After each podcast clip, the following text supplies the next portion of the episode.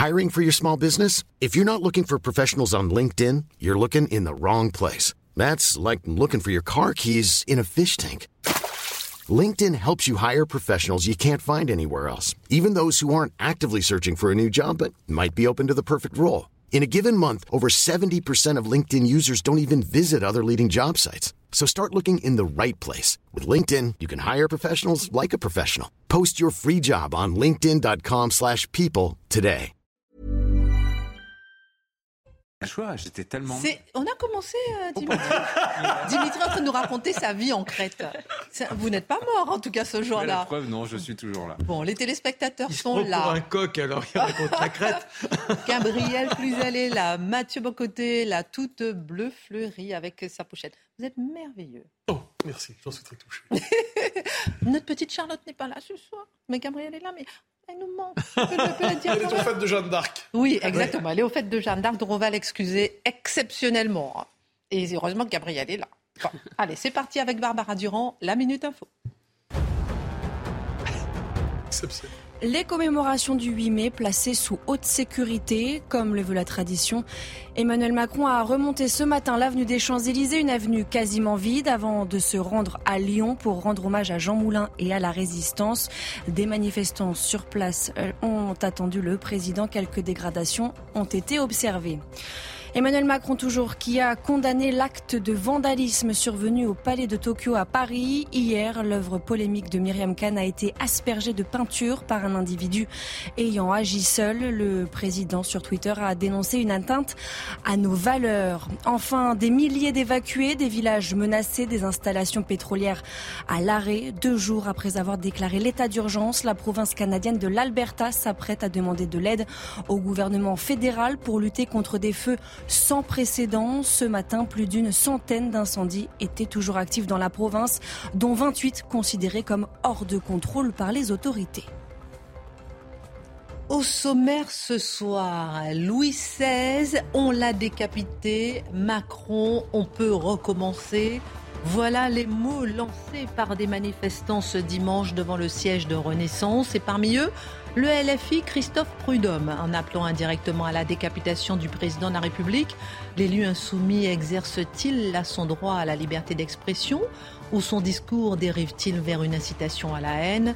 Cette violence verbale peut-elle déboucher sur une violence réelle, physique? L'édito de Mathieu Bocoté. Aucun virage protectionniste n'a été pris par le gouvernement sur le contrôle des acquisitions étrangères d'entreprises sensibles. C'est ainsi qu'on apprend par les échos que Bercy a autorisé plus de 130 rachats d'entreprises françaises sensibles par des étrangers en 2022. Un chiffre en augmentation comparé à 2021. Comment Bruno Le Maire, ministre de l'économie, des finances et de la souveraineté industrielle, peut-il laisser passer cela Silencieusement, notre souveraineté s'en va-t-elle? Pourquoi la France ne protège-t-elle pas ses pépites industrielles et technologiques? L'analyse de Dimitri Pavlenko. Le couronnement du roi Charles et de Camilla a rassemblé plus de téléspectateurs en France que les obsèques d'Élisabeth II, soit 9 millions de personnes. Mais plusieurs voix se sont fait entendre pour fustiger cette cérémonie. Comme Alexis Corbière, pourquoi les médias français sont saturés par la cérémonie, gorgés de commentaires niais pro-monarchistes C'est le choix de nos amis britanniques, mais nous, les Français, sommes républicains car la monarchie est une aberration antidémocratique. Pourquoi? LFI est exaspéré par la couverture médiatique du couronnement du roi Charles III. Qu'est-ce que cela fait donc ressurgir de l'histoire de France? L'édito de Gabriel Cluzel. Emmanuel Macron a commémoré ce jour, le 8 mai 1945, sur les Champs-Élysées quasiment vides. Et puis s'est rendu au mémorial de la prison de, à Lyon pour un hommage à Jean Moulin. 8 mai 1945, date de la signature de la capitulation allemande à Berlin. Berlin, pour répondre aux désidérata de Staline, le général de Lattre de Tassigny est mandaté par De Gaulle pour représenter la France. Mais visiblement, il est considéré comme un intrus. Marc Menon raconte ce 8 mai 1945. LFI aime la France. Et c'est Jean-Luc Mélenchon qui le déclare dans un tweet. Selon lui, un sondage montre qu'un RN sur 5 n'aime pas la France. 91% des LFI aiment la France. Preuve que la France, c'est la diversité, la créolisation, l'égalité. tout ce que le RN n'aime pas, ils doivent faire un effort pour s'intégrer, a-t-il déclaré. En quoi le RN doit-il faire un effort pour s'intégrer à la France de la créolisation et de l'égalité? L'édito de Mathieu Bocoté.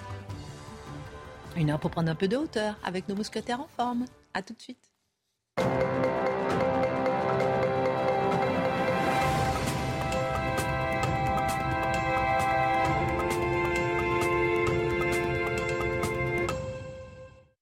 Et puis, comment on s'est déjà fait des petits bisous? Ça va, Dimitri?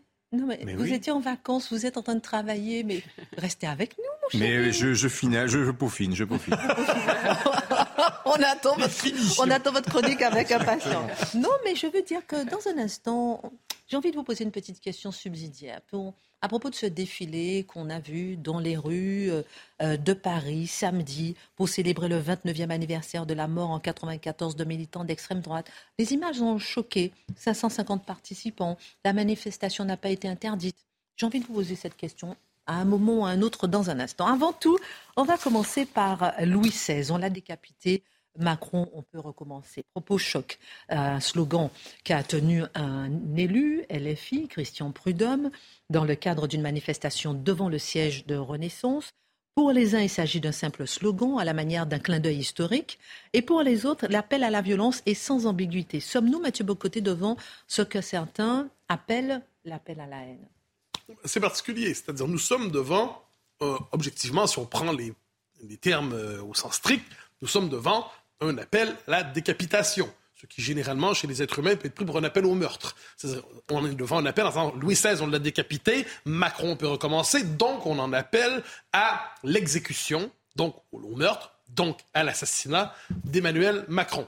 Au sens strict, c'est ce qui a été dit. Et si on décide d'entendre ces propos au sens strict, nous sommes devant quelqu'un, un élu, qui a basculé non seulement de la République, mais qui a basculé au-delà de la simple légalité. L'appel au meurtre est condamné. hein. Ça dépasse la haine, ça dépasse tout ça. On est devant l'appel au meurtre. Ensuite, si on se dit qu'en politique, il y a du premier degré, mais il y a du deuxième degré, on comprend le sens du propos. C'est cette idée qu'il est toujours possible de faire tomber un souverain. Et là, on est devant un slogan avec cette idée, on a fait tomber un souverain, on pourrait en faire tomber un nouveau. L'appel à la violence ici est métaphorique. Je- J'essaie de, de comprendre sur le mode du deuxième degré. L'appel à la violence est métaphorique. On devine que le député... Il n'est pas que tombé, hein, le souverain Louis. euh, ah non, non, je sais, on, l'a- on l'a décapité, Oui, ça oui. c'est clair. Il n'était pas le seul, soit dit en passant. La, la- la France révolutionnaire, ça coupe beaucoup de têtes. Euh, et on devine que Christophe Prudhomme, cela dit, j'ose croire, parce que je suis un homme généreux et empathique, j'ose croire qu'il ne veut pas lui-même passer à la guillotine Emmanuel Macron. Il n'en demeure pas moins, il n'en demeure pas moins que ça permet d'ouvrir sur un imaginaire et qui est un imaginaire qui, lui, est un imaginaire habité, travaillé par la tentation de la violence. hein. Au-delà de l'ivresse du slogan, vous savez, des hommes rassemblés ensemble, c'est rarement le plus intelligent qui l'emporte. hein. Le propre d'une foule, c'est que le plus crétin dans la foule réussit à imposer sa norme aux autres. Et dès lors que le slogan le plus violent est lancé et qu'il est excitant et qui permet de se remuer les tripes, eh bien, tout le monde finalement a tendance à le reprendre. Je donne un exemple. Euh, de mon côté de l'Atlantique, on a souvent entendu, mais ça existe en France aussi, euh, Charest, un homme politique de chez nous en d'autres temps, Charest, salaud, le peuple aura ta. On savait très bien que les gens ne voulaient pas tuer Jean Charest, mais c'est le type de slogan qui relève de cet appel révolutionnaire à la décapitation, ce qui est évidemment imbécile par ailleurs. Cela dit, je l'ai dit, c'est une porte ouverte vers un imaginaire. Et ça, c'est intéressant. La politique, quoi qu'on en dise, et j'y reviendrai, a un parti lié avec la violence. C'est comme ça. Tous ceux qui nous disent que la politique et la violence n'ont rien à voir n'ont pas véritablement conscience de l'histoire longue des sociétés humaines. Donc toute société qui vit des contradictions, des tensions, peut voir la tentation de la violence ressurgir. Ça, je dirais que c'est aucune société n'est à l'abri de cette tentation. Le propre des, temps- des mouvements insurrectionnels, comme la France insoumise, c'est de valoriser cet appel à la violence, de trouver une noblesse particulière dans la violence, parce que pour les mouvements révolutionnaires, et là j'irai en particulier sur l'extrême gauche ensuite, pour les mouvements révolutionnaires, la violence, c'est la vérité de la politique. Dire, en démocratie libérale, on discute, on argumente, mais tout ça, est-ce que c'est pas simplement du blabla? Alors que si on décide d'en venir au point, si on décide d'en venir à la violence, seuls les vrais l'emporteront. Nous verrons qui a de véritables convictions et qui se couche devant la puissance des uns et des autres. Donc, il y a un, un imaginaire un peu gangster en politique, quoi qu'on en dise, et la mouvance radicale, les mouvances radicales survalorisent la violence. Et là, on touche ensuite à la question particulière de l'ultra-gauche ou de l'extrême-gauche. Il y a des nuances à faire, mais on va les mettre dans une même catégorie. qui, dans cet esprit, aime la violence révolutionnaire et se tourne le moment fondateur. Quand on pense à la France insoumise, son moment fondateur pour la Révolution française, c'est pas 89, c'est 93. Et pourquoi 93 C'est parce que la France insoumise n'aime pas la Révolution malgré la terreur, mais à cause de la terreur. Elle n'aime pas la révolution malgré 93, mais à cause de 93, parce que 93, c'est le moment où il est permis d'aller jusqu'au bout de ses idées en s'assurant que le camp d'en face ne, ne, puisse pas renaître, qu'on puisse le liquider. Et ça, c'est un imaginaire révolutionnaire. têtes décapitées. Ah oui, quand même, il n'y en a pas manqué. Il n'y en a pas manqué. Et j'arrive justement à cela. Qu'est-ce qui se passe avec la France insoumise depuis quelques mois? Depuis quelques mois, fait depuis leur élection à l'Assemblée nationale? Eh bien, une revalorisation de la violence en trois temps revalorisation de la violence politique pour le passé. Et on l'a vu comment? Dans le traitement réservé au film Vaincre ou mourir.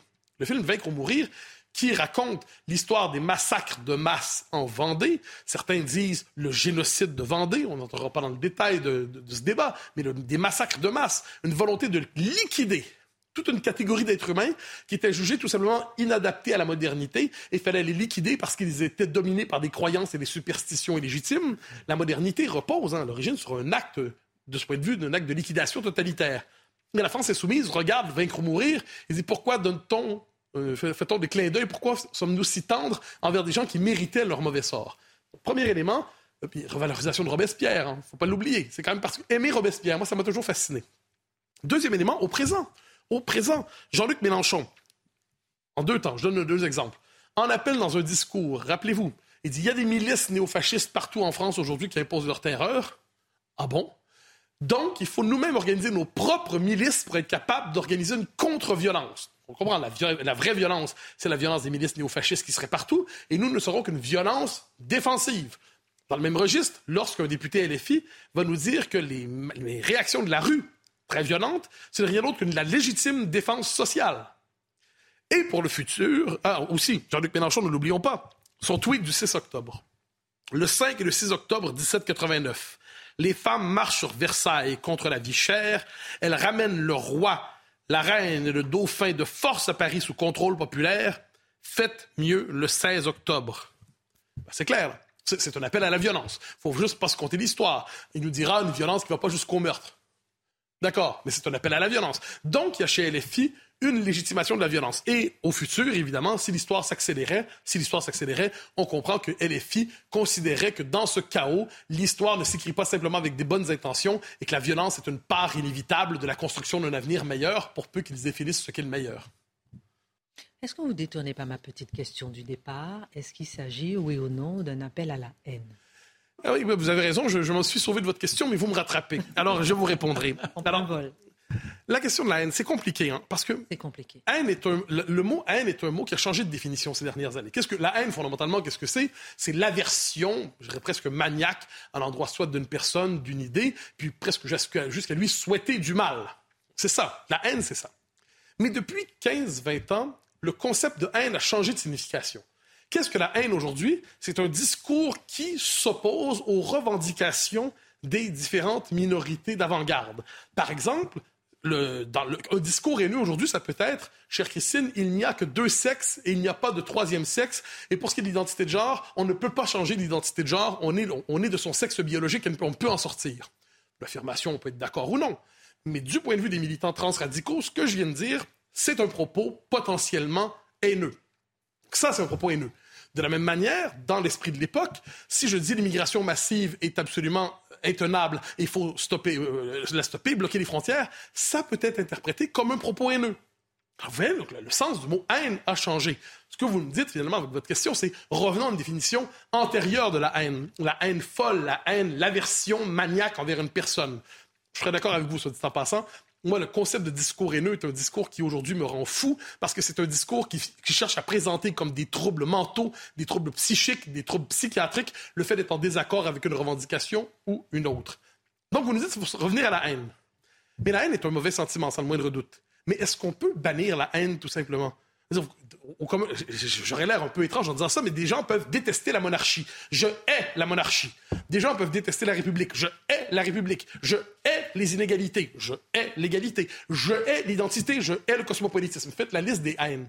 La haine est un sentiment qui existe dans le cœur humain. Vous pouvez ça encore, encore plus loin. Si quelqu'un s'en prenait à votre fille, si quelqu'un s'en prenait à ma mère, si quelqu'un s'en prenait à mon père, eh bien, je détesterais cette personne et je pourrais même la haïr. Donc, est-ce qu'on peut bannir la haine? J'ai jamais compris exactement ce que ça voulait dire. Ce qu'on peut interdire, cela dit, ce sont des discours qui, soit des discours en appel au meurtre, un appel à la violence, un appel à la persécution. Je trouve que c'est beaucoup plus précis comme catégorie de discours à bannir. Bannir l'appel au meurtre, bannir l'appel à la violence, bannir l'appel à la persécution, parfait.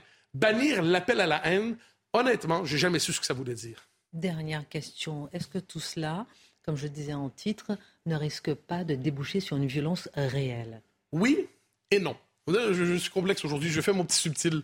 Euh, oui, pourquoi? Parce qu'effectivement, quand vous dites ce type est un salaud, il passera, il faut le liquider. vous, avez, vous avez les chances de tomber sur un excité qui prend ça au sérieux, puis dit parfait, je serai quant à moi le bras de la guillotine de demain. C'est possible. Par ailleurs, c'est pas tous les discours qui ont, une forme histrionique. Euh, euh, tous les discours qui poussent à la violence n'ont pas toujours une forme histrionique.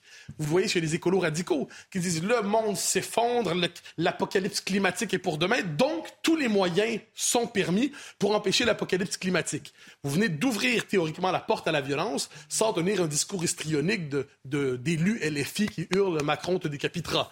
Donc, donc ça, vous voyez, c'est complexe. Ensuite, la violence symbolique, quelquefois, est un substitut à la violence politique. Et ça, on a tendance à l'oublier.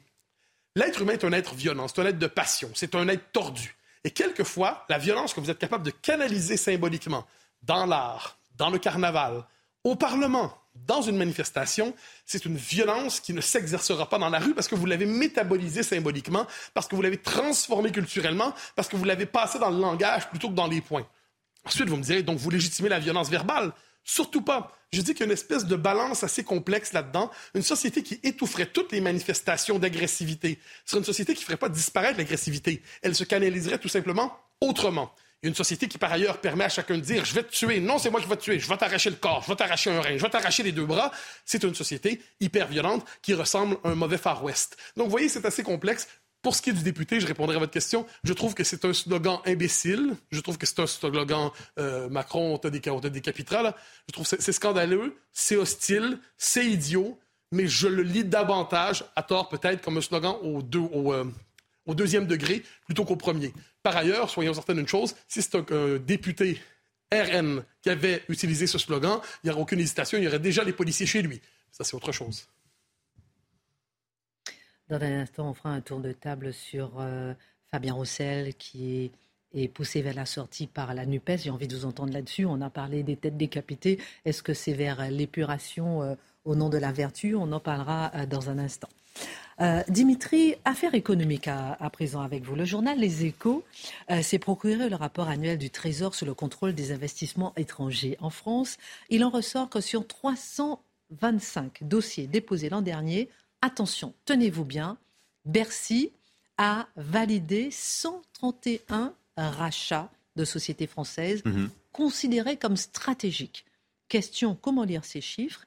La France aujourd'hui protège-t-elle vraiment ses pépites industrielles et technologiques? Bah, Ça fait froid dans le dos quand même. Oui, alors oui, alors oui, oui et non. Moi aussi, je vais faire mon petit subtil pour parler comme Mathieu. Oh, je, vais rentrer à la maison là si vous me faites du oui et non tout le temps. Attention, hein. Non mais la France protège. ah. pour l'engagement de ne pas être subtil. Oui, oui, Gabriel. mais la France protège plus ses entreprises que par le passé. Le simple fait qu'on ait un rapport annuel sur le contrôle des investissements étrangers, c'est déjà la preuve quand même que c'est devenu un sujet euh, d'importance. Alors, ça, rappelons quand même que la France et tous les pays libéraux, d'ailleurs, sont un peu ambigus en ce moment, parce que d'un côté, ils vont vous parler nécessaire souveraineté, protection de l'indépendance euh, industrielle et technologique, etc. Mais de l'autre, ils cherchent aussi constamment l'attractivité économique. Regardez la France, à chaque fois qu'on a des rapports qui montrent que la France est numéro un en Europe en termes euh, d'attractivité pour les capitaux internationaux, Cocorico, on est très content. Enfin, les uns se félicitent de l'attractivité et les autres se désolent quand il y a une entreprise tricolore qui passe sous pavillon étranger. Alors là, c'est toujours les mêmes questions. Comment ça, l'État laisse faire? Comment ça, il n'y a pas une entreprise française pour acheter cette entreprise, etc. Et rappelez-vous, en janvier, je vous avais parlé du cas de Exelia. Exelia EX, E2X, ELIA, qui fabrique des composants euh, qu'on va retrouver euh, bah, dans le Rafale, dans la 320 Neo, dans le F-35 américain, dans la fusée Ariane, etc. Euh, cette entreprise, elle a, elle a été rachetée début janvier par un Américain qui s'appelle Eiko. Et en l'occurrence, l'administration française n'a pas mis son veto à cette opération, alors que EICO, groupe américain, fait que Excelia va tomber sous le coup de la législation américaine qui permet à la Maison Blanche d'interdire du jour au lendemain, si ça lui prend, euh, bah, d'interdire à notre société Excelia de vendre ses composants, que ce soit à Ariane euh, ou à Dassault pour son Rafale. Vous voyez, c'est quand même une atteinte à notre indépendance technologique, très clairement. Et bien là, la, Bercy dit rien, Bercy valide. Pourquoi? Bah, Parce qu'en l'occurrence, la Direction générale de l'armement, la DGA, a cherché un repreneur en France. Et y en a, on n'en a pas trouvé. Je vous avais raconté cette histoire au mois de janvier. Donc, et on a la même histoire actuellement avec Sego, Sego S-E-G-A-U-L-T. Donc là, c'est fabricant de robinetterie industrielle. C'est de la robinetterie qu'on a dans les centrales nucléaires, dans les sous-marins nucléaires, etc. Ça appartient à un, à un groupe qui est canadien, qui est en train d'être acheté par un Américain. Et on va se retrouver dans la même situation. Peut-être que demain, Sego n'aura plus le droit de vendre euh, sa robinetterie euh, aux, fabricants de nos sous-marins nucléaires. Oui, comme c'est quand même un petit peu contrariant. Donc moralité, une boîte, elle est protégée, elle est inachetable par un étranger tant qu'il se trouve en français pour la reprendre. Mais s'il n'y a pas de repreneur français, bah, à ce moment-là, euh, tout, est possible. Quelles sont les entreprises que l'on retrouve dans la liste du Trésor cette année? Alors, la liste n'est pas rendue publique, mais il y a quelques entreprises dont on a entendu parler par la presse. Donc, je vous ai cité Excelia. Moins connu, il y a l'ADIT, ADIT. Alors, lui, c'est le leader du renseignement d'affaires auprès du CAC 40, qui a été racheté par un fonds d'investissement hein. canadien qui s'appelle Desmarais. Voilà. Et Desmarais, c'est très connu. Hein. Je pense que vous connaissez Mathieu. Proxinvest, autre société, agence de conseil en vote pour les actionnaires d'entreprise. Euh, racheté par un autre américain, euh, euh, Glass Lewis. Donc, vous voyez, à chaque fois, on est dans des secteurs qui sont sensibles. Il y a de l'information, l'intelligence économique, ce genre de choses. Et l'administration, pourtant, valide les opérations. Alors, parfois, en, émettant, en posant des conditions. Des conditions, ça va être, par exemple, une golden share, une action préférentielle qui permet à l'État français, au capital de l'entreprise, de s'opposer à une OPA hostile. Le problème, c'est que cette action dorée n'empêche pas de s'opposer à une à une décision de la direction de l'entreprise. Si demain, euh, je ne sais pas, euh, Excelia, dans lequel la France aurait une, action en or, décide de fermer une usine en France, l'État français ne pourra pas s'y opposer. C'est de la direction d'entreprise, ce n'est pas une décision capitalistique. Autre condition qui peut être posée, ça va être par exemple sur les garanties sur l'emploi ou sur le maintien du siège euh, en France. Mais alors là, ça vaut ce que ça vaut. Rappelez-vous Nokia, racheté par Alcatel-Lucent. Mais oui, on va garantir l'emploi, vous inquiétez pas, pendant deux ans, on ferme pas un emploi. Finalement, il y en a eu. General Electric, au moment du rachat d'Alstom, on va, rappelez-vous, la promesse de créer 1000 postes en France entre 2014 et 2018, ça, ça ne s'est euh, jamais fait. Alors ça paraît bien fragile quand même tout ça. Mais oui, parce que ça me prouve une chose, c'est que le diable est dans les détails, mm. toujours. Mais mm. enfin, vous avez insisté sur le fait qu'il y a eu 131 opérations validées par l'administration, et vous vous posez cette question légitime. Est-ce qu'on n'est pas en train de toujours de brader euh, les bijoux de la couronne? Bien sûr. Mais il y a quand même 200 dossiers qui sont soit rejetés, soit abandonnés, soit c'est le, déposant, celui qui dépose le dossier, qui renonce parce qu'il se dit l'administration française n'ira pas jusqu'au bout, etc. Et puis il faut bien voir qu'on revient de très très loin. En fait, l'administration française, l'État, a la possibilité de contrôler les investissements étrangers par la loi depuis 1966. Vous voyez, ça n'est pas nouveau. Or, finalement, jusqu'à la décennie 2000, il se passe pratiquement rien. L'État ne se saisit pas de ce droit. Il faut attendre 2005 pour avoir une première liste de secteurs dits surveillés. Alors au début, elle est très courte. Hein. C'est les secteurs de la défense et de la sécurité. Et puis on a ajouté l'eau, et puis on a ajouté l'énergie, et puis le spatial, et puis l'intelligence artificielle, la robotique, les semi-conducteurs. Désormais, depuis 2019, vous avez aussi l'agroalimentaire, vous avez également la, presse, pardon. Tout est stratégique aujourd'hui. Vous voyez, l'époque de liberté totale d'investir par-delà les frontières, en fait, est totalement révolue. Euh, autre évolution, le seuil de déclenchement du contrôle.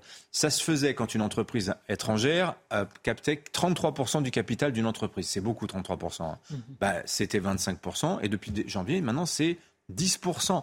Donc vous voyez, l'air de rien, la France, malgré tout, est quand même vigilante dans l'acquisition de ces entreprises par des entreprises étrangères. On manque souvent d'argent, de, capitaux, de moyens financiers finalement pour les conserver. Alors, on n'est pas au niveau des Américains. L'organisme qui contrôle les investissements étrangers aux États-Unis s'appelle le CFIUS. Eux, ils vont carrément contrôler l'immobilier. Si quelqu'un achète une entreprise, enfin un immeuble à quelques encablures du Pentagone, je peux vous dire que ça ne va pas passer. En France, on n'en est pas à ce, à ce niveau-là. Mais bon, la France n'est pas à ce niveau des États-Unis. Tout de même, nous sommes quand même bien moins une passoire que certains de nos voisins européens. Parce que l'Europe est une passoire Les entreprises étrangères, ils font librement leur marché ben, C'est très inégal d'un pays à l'autre, mais il y a des pays, oui, par exemple, vous avez des pays, vous en avez neuf, qui refusent pratiquement d'avoir des contrôles des investissements étrangers. Vous avez les Irlandais, vous avez les Bulgares, les Chypriotes, les Pays-Bas, par exemple, les Pays-Bas. On ne va pas brader son attractivité économique pour de la souveraineté économique. Vous voyez toujours cet arbitrage entre les deux. Mhm. Euh, et regardez le bilan européen 2020. Alors le chiffre, moi je l'ai trouvé fou, sur 1793 dossiers qui sont remontés au niveau européen, parce que on a au niveau européen un mécanisme coordonné de filtrage. Et eh bien sur ces presque 1800 dossiers, vous avez que 7 opérations qui ont été rejetées en 2020. 7 sur 1800. Ça fait quand même pas, pas beaucoup. Alors, on va marquer une pause, Dimitri. Je vous trouve un peu trop optimiste. On va régler ça pendant la pub, là, quand même. on revient dans un instant. Merci pour votre regard. À tout de suite. Retour sur le plateau de Face à l'info. Dans un instant, on parlera de ces images avec vous, euh, Mathieu Bocoté, euh, qu'on a vu dans les rues de Paris samedi. Euh, manifestation d'extrême droite. Est-ce qu'il faut s'inquiéter? Une petite question en passant. on parlait de ces entreprises rachetées par des étrangers. Mais qui achète justement ces entreprises françaises? Ah oui, qui sont nos prédateurs. Qui sont nos prédateurs? Bah, Alors, vous pensez aux Chinois, évidemment, bien sûr. Les, Et rappelons, pardon, des entreprises stratégiques. Hein, oui, les voilà. Euh, les Chinois Les Chinois, évidemment. Alors l'exemple euh, aujourd'hui dans l'actualité, c'est... Évidemment. Bah parce que les entreprises, depuis 10 ans, achètent tout ce qu'elles peuvent sur en termes d'entreprises technologiques, mais pas que. Regardez, en, Allemagne, par exemple, Costco, donc c'est un grand armateur, hein, c'est un concurrent de notre français CMA-CGM, bah, vient d'entrer au capital euh, du port de Hambourg sans que ça pose problème aux autorités allemandes. Olaf Scholz, la faiblesse coupable des Allemands pour leurs partenaires chinois. mais le gros des acheteurs, en fait, ce ne sont pas les Chinois, ce sont les Américains. Les Américains, une acquisition étrangère sur deux en Europe, c'est un Américain. Ensuite, en deux, ce sont les Anglais. Bon, maintenant, ils sont plus européens. Hein. Géographiquement, oui, mais enfin, administrativement, non. Les Chinois, puis les Canadiens et les Émirats arabes unis. Et ce qui est intéressant, c'est que ces États très protectionnistes à l'intérieur de leurs frontières encouragent leurs entreprises à acheter, à venir faire leur marché, en Europe. Et vous voyez, c'est ça le nouveau protectionnisme. C'est-à-dire, je vais te contrôler si tu veux venir acheter chez moi, je vais inciter mes entreprises à ne pas investir chez toi et je vais la subventionner pour qu'elle reste chez moi. C'est l'IRA, ce que font les États-Unis, Inflation Reduction Act, qui agit auprès des entreprises européennes d'ailleurs comme un pot à miel. Toutes veulent aller aux États-Unis pour capter cet argent public. C'est ça, voyez, le nouveau protectionnisme. Avant, on se battait pour que nos usines ne partent pas à l'étranger et que nos emplois restent en France. Enfin, on se battait, on laissait faire au nom de l'idéologie du moment. Aujourd'hui, la souveraineté, c'est ça, c'est conserver cette indépendance technologique et industrielle. Qu'est-ce que raconte Erdogan aux Turcs en ce moment dans sa campagne électorale? Bah que son industrie de défense à 20%, elle était turque il y a 20 ans, et qu'aujourd'hui elle est à 80%. Je trouve que c'est assez signifiant de l'ère du temps. Merci beaucoup, euh, Dimitri. Juste avant, on fait Gabriel Cluzel, euh, juste avant les images de la manifestation d'extrême droite, et ensuite on fait un petit tour avec vous. La France insoumise, euh, Gabriel Cluzel, a assez peu goûté le sacre de Charles III. C'est un euphémisme. Alexis Corbière a posté deux tweets pour fustiger, je cite, cette saturation des médias français sur ce sujet. Nous, les Français, sommes républicains car la monarchie est une aberration antidémocratique, dit-il. Jean-Luc Mélenchon, lui, lors d'une manifestation à Marseille, a évoqué le dégoulinement à la télévision, ou bien des, je cite, sirops dégoûtants de la monarchie, affirmant trouver quelque chose d'écœurant. Euh, cinéma avec cet homme couvert de déguisements, de bijoux, de pierres précieuses. Ça vaut le coup de s'arrêter. Ces propos sont violents, mais a-t-il le droit de le penser et de le dire? Alors, ces propos sont violents et surtout, ce sont des propos de mauvaise foi. Et c'est là que c'est très ennuyeux. Parce que si l'on s'en tient à, la définition du mot démocratique, hein, c'est-à-dire un régime qui donne la souveraineté au peuple, euh, Alexis Corbière parle d'aberration démocratique. Bah, écoutez, quel est le pays le plus démocratique? L'Angleterre qui euh, euh, admet le vote de, de son peuple et et prend le chemin du Brexit aussi euh, épineux soit-il, ou la France qui s'est euh, euh, assise joyeusement sur le non au référendum de 2005, hein, qui a fait rentrer en 2007 par la fenêtre via le traité de Lisbonne, ce que les Français avaient mis dehors par la porte. donc, donc en 2007, on vote non ce référendum au, traité de constitution européenne. Donc c'est vrai que qui des deux est le plus démocratique. Alors quant à Jean-Luc Mélenchon, on pourrait se dire que c'est quand même l'hôpital qui se moque de la charité, expression populaire, euh, parce que Jean-Luc Mélenchon, c'est quand même le, roi soleil de la France insoumise, qui, je vous rappelle, paraphrasant Louis XIV, qui avait dit l'État c'est moi, a, dit la République c'est moi. Vous savez, quand euh, euh, les policiers avaient voulu faire une perquisition au siège de la France insoumise. Et puis, c'est quand même de notoriété publique qu'il est extrêmement autocrate lui-même. Hein. Il y a tous les cahiers de doléances dans les médias qu'on peut consulter de ses anciens proches. Donc, c'est quand même euh, un peu gonflé. Alors, j'en ai tiré une conclusion. Il doit être jaloux. Il aurait voulu être roi. Euh, mais euh, à défaut d'être roi, il veut peut-être toujours être président de la République. Et là, je vous explique pas les problèmes diplomatiques.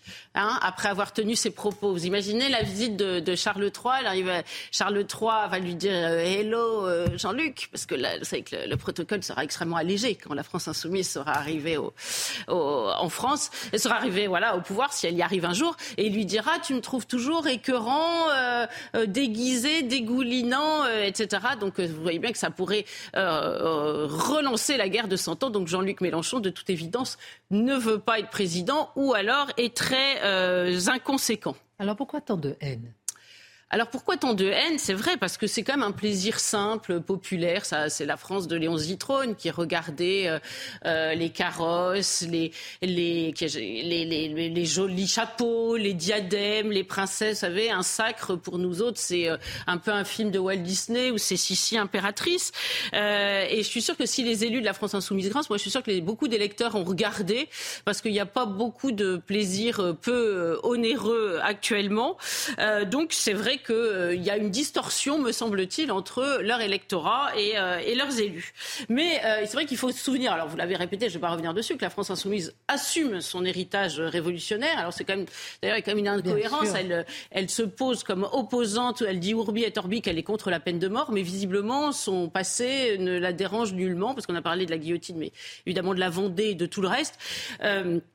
Donc, euh, mais la repentance, vous savez, n'existe pas à gauche. C'est quelque chose qui n'existe qu'à droite. Il faut le savoir. Et la, repentance à, gauche, c'est un oxymore. Et puis, il faut dire que tout ce qui euh, euh, représente, tout ce qui représente, tout ce qui, oui, symbolise, qui est symbolisé par ce sacre est diamétralement opposé à ce que véhicule la France insoumise, la tradition, la transmission, l'acceptation de s'intégrer dans une comme un maillon d'une chaîne familiale et puis bien sûr le sacré. Alors le sacré, vous savez que le roi était euh, euh oint d'une huile venant de Jérusalem par l'archevêque de, de, Canterbury dans l'abbaye de Westminster. Il a promis de, de, tenir ses engagements avec la grâce de Dieu. Alors c'est vrai que devant leur télé, tout élu LFI s'est un peu senti comme un diable tombé dans un bénitier. Donc face à la France insoumise qui veut faire du passé table rase, c'est euh, quoi cette expression soumise diable tombé dans un bénitier Je connaissais pas. Ah si si, comme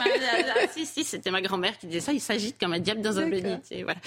Euh, donc c'est l'Angleterre qui est, qui est, soumise à, à, des siècles d'histoire qui, qui la dépassent euh, et l'oblige.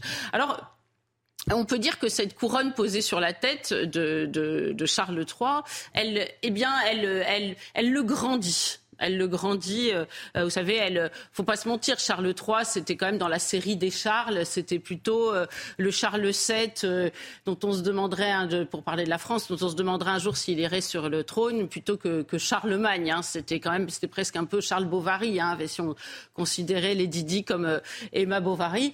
Et, et Bon, alors Camilla n'a pas gagné le cœur des, Anglais, mais lui a réussi à retrouver, pas gagner complètement, retrouver leur estime. Et puis il y en a une qui tire vraiment son épingle du jeu et qui aide la famille royale, c'est Kate, la fameuse euh, Kate Middleton, qu'on appelle toujours Kate Middleton pour l'éternité, même si elle est aujourd'hui princesse de Galles. Alors deux minutes et deux questions. Justement, elle a fait plus forte impression sans pour autant casser les codes.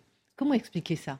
Exactement. Elle, a fait le buzz. C'est puisque le, elle fait, c'est tout sauf euh, une casseuse de code, si j'ose dire. Elle respecte les codes et je crois que c'est pour soi que les, les Anglais l'aiment, c'est-à-dire que elle s'inscrit là encore avec humilité dans euh, la continuation et elle prend toute cette étiquette que d'aucunes trouvent lourde comme un, un, privilège parce qu'elle sait que ce n'est pas rien d'être d'être ce qu'elle est. Alors pour tirer le, fil de la France insoumise, Kate Middleton c'est un peu l'anti Raquel Garrido. Hein, c'est l'élégance faite serre, c'est la discrétion, c'est euh, pas un mot plus haut que l'autre, elle est toujours tout sourire. Puis c'est un peu aussi l'anti-Sandrine Rousseau, vous savez, elle n'a pas déconstruit William, elle l'a aidé à se construire. C'était un, prince qui avait été blessé euh, par le conflit de ses parents, par le décès de sa mère.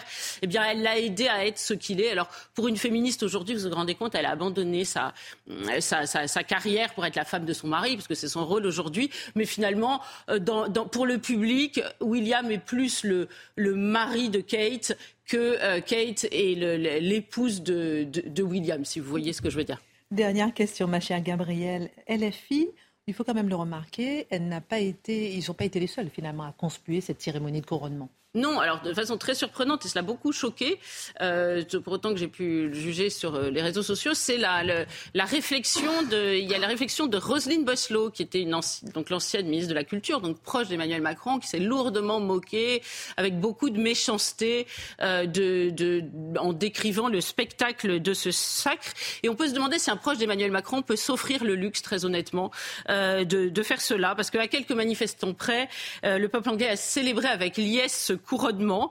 Euh, William et Kate ont fait des bains de foule, des vrais bains de foule, sans casserole. Je ne sais pas si vous avez remarqué. Euh, et, euh, et puis les Anglais ont fait des banquets. quel contraste avec la France. Alors coïncidence de date aujourd'hui, bah, il a fallu rendre peu ou prou les, Champs-Élysées déserts pour qu'Emmanuel Macron puisse les descendre. Donc vous comprenez que c'était quand même assez différent. Et pour terminer, le, la petite controverse qui agite, c'est le coût de ce couronnement. Eh bien écoutez, le coût de ce couronnement, c'est un investissement parce que c'est quand même le rayonnement de la Grande-Bretagne et puis c'est un élément de cohésion nationale, alors que nous, le coût de nos manifestations, c'est l'anti-rayonnement de la France, hein, c'est plutôt l'inverse, c'est l'extinction du rayonnement français, et puis c'est une fracture un peu plus grande euh, de la France. Merci pour votre regard. Un plaidoyant pour l'Angleterre. Euh, ma, chère, Gabrielle. J'espère que je ne vais pas être déshéritée parce que non, mon père me regarde. On vous gardera une petite couronne, rassurez-vous. On a beaucoup de sujets. On va parler de cette manifestation d'extrême droite. On fera un tour de table aussi sur la NUPES qui veut évincer Fabien Roussel. Mais juste avant, c'est le 8 mai 1945. Justement, vous en avez parlé, euh, Gabriel, le fait qu'Emmanuel Macron il a commémoré aujourd'hui le 8 mai sur les Champs-Élysées quasi vide. Euh, Marc Menon, puis s'est rendu au mémorial euh, de la prison euh, de Montluc à Lyon pour un hommage à Jean Moulin. Mais le 8 mai 1945, on va s'arrêter sur cette date de la signature de la capitulation allemande à Berlin.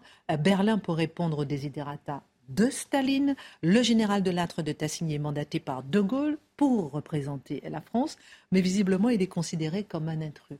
Important cette plongée dans l'histoire. Emmanuel Macron a voulu qu'on s'y plonge et nous allons nous y plonger. Bah pour le général de Gaulle, c'est la lutte avec les Américains depuis cinq ans. Il a eu énormément de mal à se faire reconnaître en tant que tel. Les Américains préféraient Giraud. C'était l'imposteur, c'était le dictateur potentiel.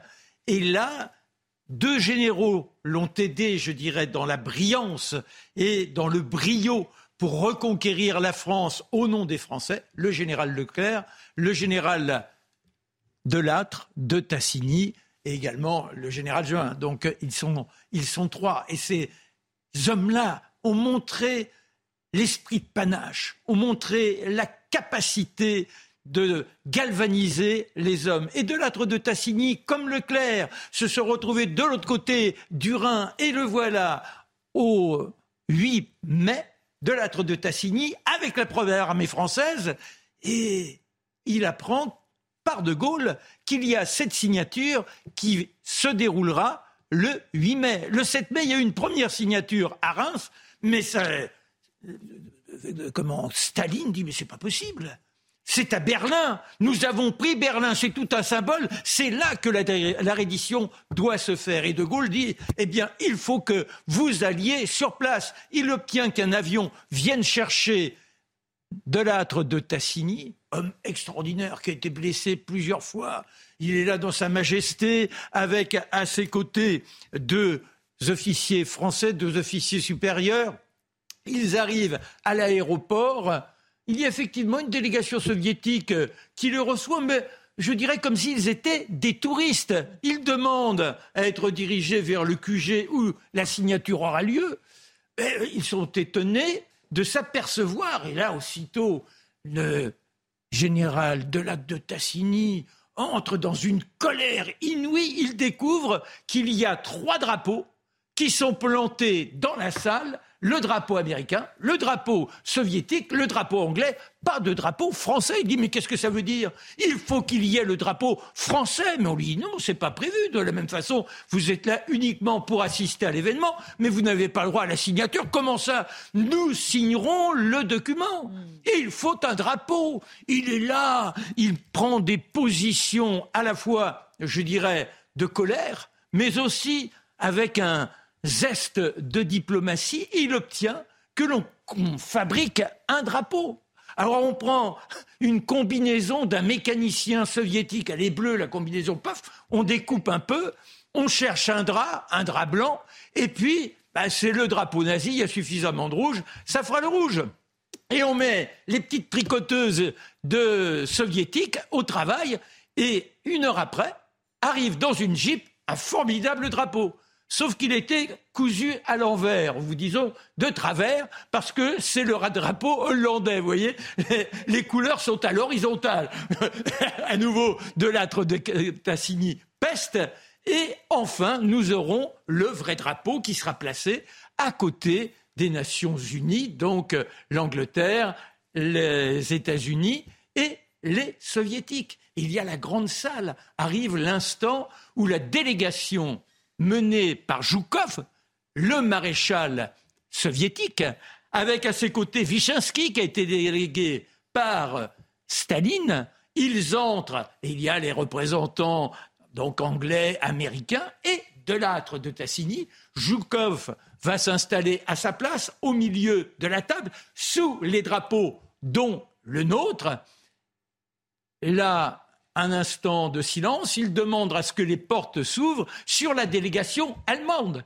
Et entre, majestueux, Kettel, le maréchal Kettel, avec son bâton de maréchal. Il est là, il se plante devant Djoukov, qui est assis, il claque des talons, il brandit son bâton, il attend que toute la délégation, en particulier Djoukov, se lève pour lui rendre hommage mm. entre officiers supérieurs. Et Djoukov reste assis. Et il l'interpelle. Il lui fait signe de s'asseoir et là il lui dit Possédez-vous les pouvoirs nécessaires pour signer la paix? Oui. Est-ce que vous connaissez les conditions? Oui. Est-ce que vous êtes d'accord? Oui. Bon, voilà. voilà. On, on s'affirme en tant que tel et on lui demande de gagner la place. Et le général Delattre de Tassigny est juste à côté de Djoukov, à sa gauche, il y a une place libre, et Kettel vient s'asseoir à ses côtés. Et là, il fulmine, il dit C'est le comble, je suis obligé de m'asseoir à côté d'un général français. Il est furieux. La signature va durer un quart d'heure. Il y a 19 feuillets à signer, paraphés les uns derrière les autres le font, et bien évidemment, il y a la signature de Delattre de Tassini. Grâce à son opiniâtreté, grâce à la volonté du général de Gaulle, nous n'avons pas été des figurants, et de Gaulle peut, à la radio, dire La guerre est gagnée, voici la victoire, la victoire des Nations Unies, la victoire de la France. Et nous sommes reconnus de là, la peine n'est pas encore effective. Il faudra attendre le mois de septembre et la défaite des Japonais pour que la Deuxième Guerre mondiale s'arrête effectivement. Mais voilà des grands personnages aujourd'hui oubliés, et je crois qu'il faut les garder en mémoire. On peut y adjoindre Juin, Juin, Delatte de Tassigny, Leclerc. Ils ont été des soldats emblématiques de l'esprit français, du panache français. N'oublions pas notre histoire. Un arbre ne peut porter de fruits que s'il a de profondes racines. Un petit mot, c'est euh, Robespierre, pour ceux qui ne connaissent pas. Hier, nous avons raconté ensemble Robespierre dans Les Grands Destins et c'est disponible sur le site de CNews. et vous découvrirez qu'il avait quand même un côté très croyant. L'être suprême. Alors, on va passer à différentes questions. Un tour de table dans un instant avant, juste avant. Mathieu, moi, il y a une image hein, qui a beaucoup euh, marqué les internautes ce week-end. C'était samedi, cette manifestation d'extrême droite. Faut-il s'inquiéter? Faut-il avoir peur? Elle a interpellé. On voit ici quelques images. Euh, c'était une manifestation non interdite qui célébrait le 29e anniversaire de la mort en 94 de militants d'extrême droite. 550 participants. L'année dernière, ils étaient 360. Euh, ce sont, euh, on les voit masqués avec euh, des croix celtiques qui en disent long. c'est une manifestation qui est organisée depuis 30 ans, mais cette fois-ci, il y avait plus de monde et elle a interpellé. Faut-il s'inquiéter? D'abord, je pense qu'il y a un problème dans la manière de nommer cette manifestation. Vous dites manifestation d'extrême droite. Vous noterez qu'on utilise le même terme pour parler du parti d'Éric Zemmour, pour parler du parti de Mme Le Pen, le Rassemblement national. Donc apparemment que ces, euh, ces gens qui sont dans la rue appartiendraient à la même famille politique que le Rassemblement national et Reconquête. On voit. Vous permettez que je fasse juste une petite parenthèse parce que j'ai oublié de dire que c'est euh, des membres du groupe d'extrême droite comité du 9 mai. Et qui ont, euh, donc habillés en noir, et qui ont scandé plusieurs fois Europe Jeunesse Révolution. Euh, qui est euh, le slogan du GUD. Ben, C'est une information importante que j'ai oublié de... Et voilà, donc le mot extrême droite met tous ces gens dans la même catégorie.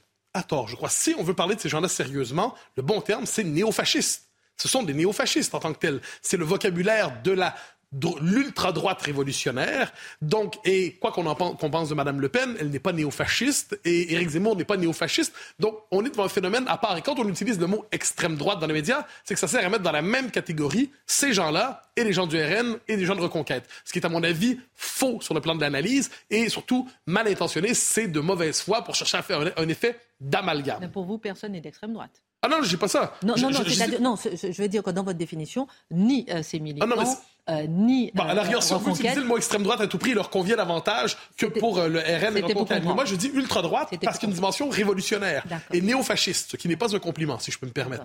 Donc, on est dans une mouvance néofasciste qui utilise le, tout, d'ailleurs, tout l'appareil symbolique du néofascisme pour se, se présenter. Premier élément.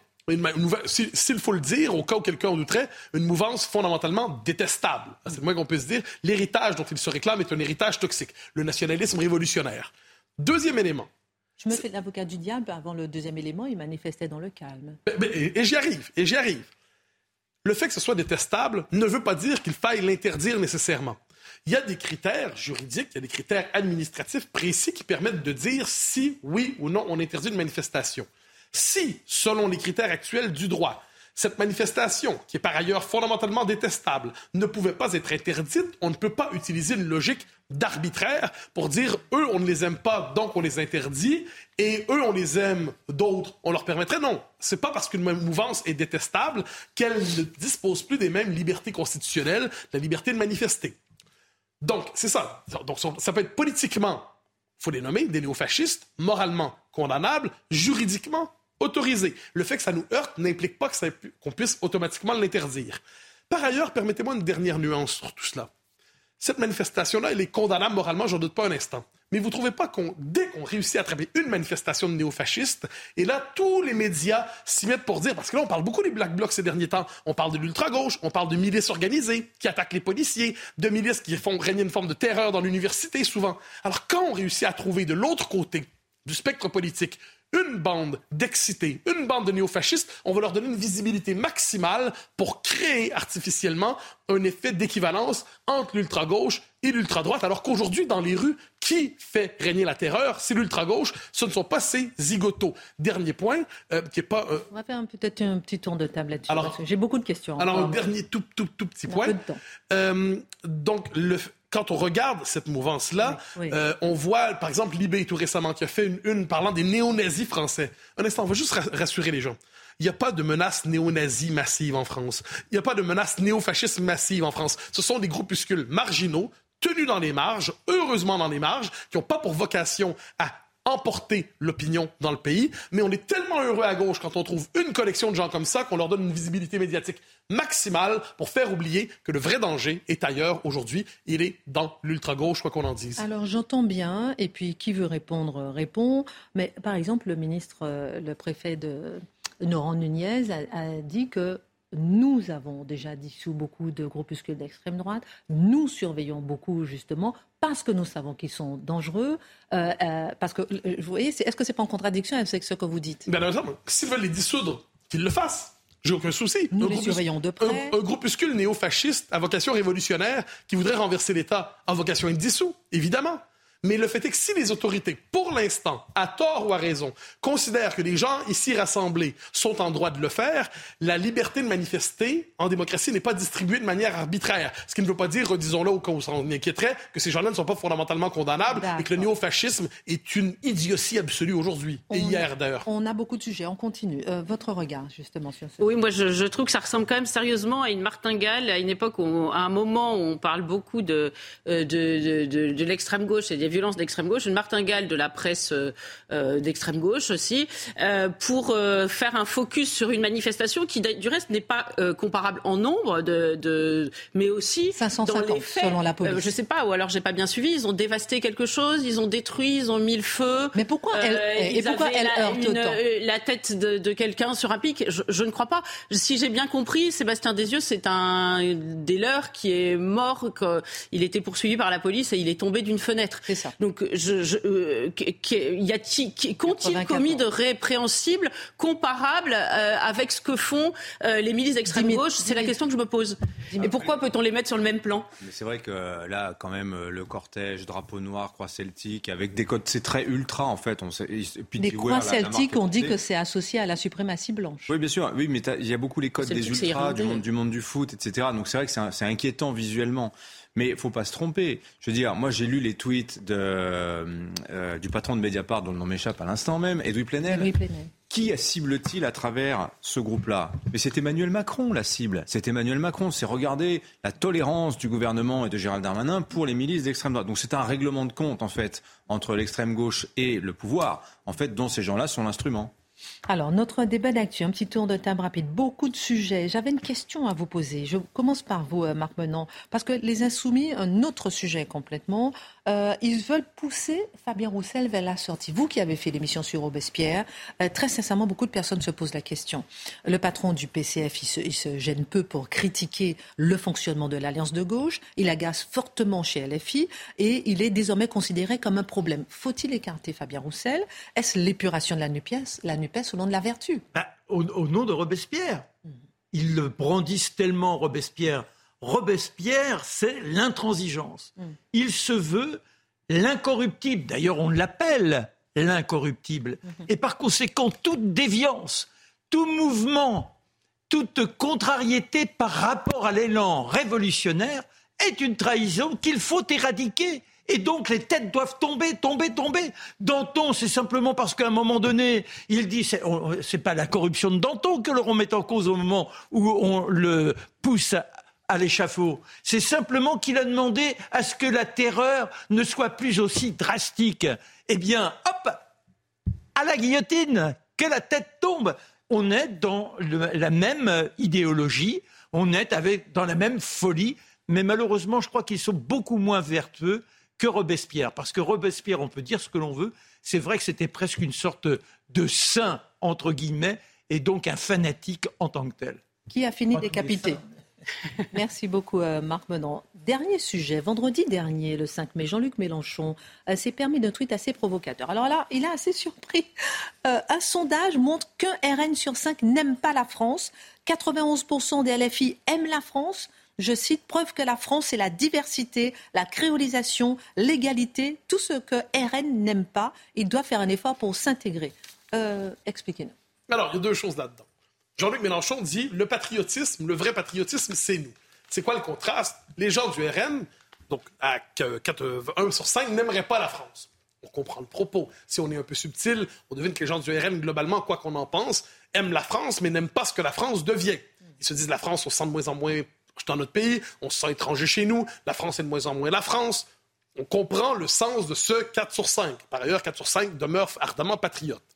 Jean-Luc Mélenchon dit un instant, moi, je suis le vrai, vrai patriotisme. Donc, les gens aiment la France chez nous, 91 et là, on devine que l'objet France n'est pas défini de la même manière des deux côtés. D'un côté, c'est un pays au sens pays-culture, peuple-culture. Chez LFI, c'est un mélange de euh, patriotisme des droits de l'homme révolutionnaire et, et, on y arrive, célébration de la diversité, qui devient le nouveau noyau identitaire français. Parce que le plus important dans ce tweet est justement à la fin. Je cite la France, c'est la diversité, la créolisation, l'égalité. Tout ce que les RN n'aiment pas, ils doivent faire un effort pour s'intégrer. Là, on voit c'est quoi la logique. Et puis, pardon, mais euh, rappelons que ces chiffres, ils sont, inventés. Oui, mais on, se demande un peu d'où ça sort, mais je comprends, l'argument est intéressant.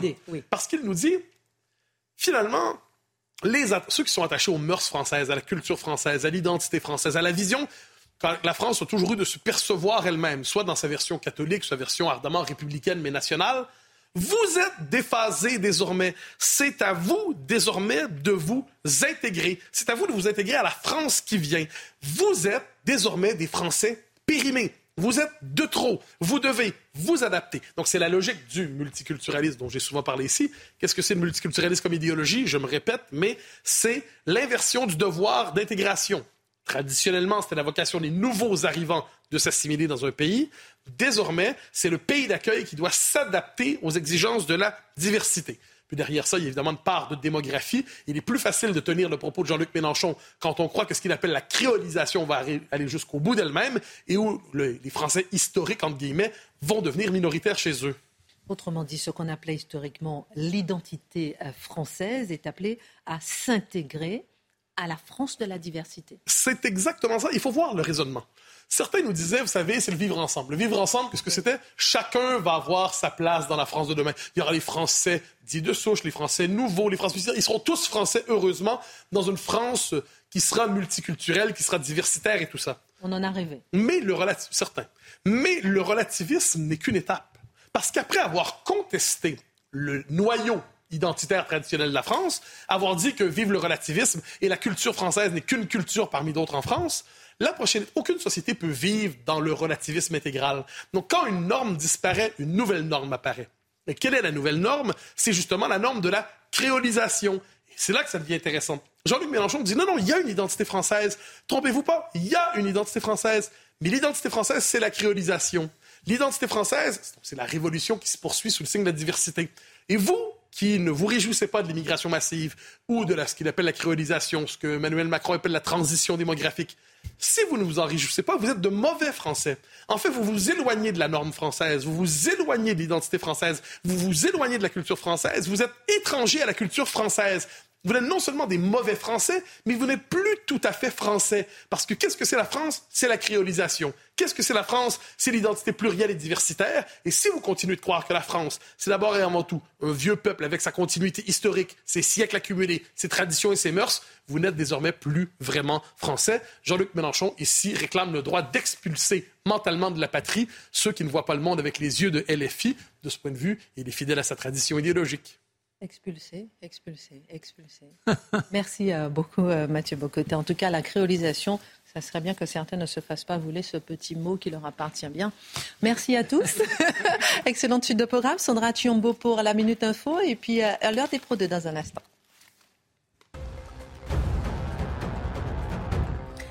Alors que la Russie s'apprête à célébrer la fin de la Seconde Guerre mondiale demain, Volodymyr Zelensky promet aux Russes une défaite comme celle des nazis. Le président ukrainien a également annoncé que son pays célébrera désormais le 8 mai à l'occidental et la journée de l'Europe le lendemain. Opération Big Help Out au Royaume-Uni. Les Britanniques sont appelés au bénévolat. Ce lundi exceptionnellement férié, le prince William, son épouse Kate et leurs trois enfants ont mis la main à la pâte. Ils ont visité un centre de scouts à l'ouest de Londres. Son départ était prévu à terme, mais il a été accéléré. Jean-Michel Aulas a cédé les commandes de l'Olympique lyonnais à l'Américain John Textor. Ce rachat marque la fin d'une ère historique. Président de l'OL depuis 87, Aulas restera au conseil d'administration en qualité de président d'honneur.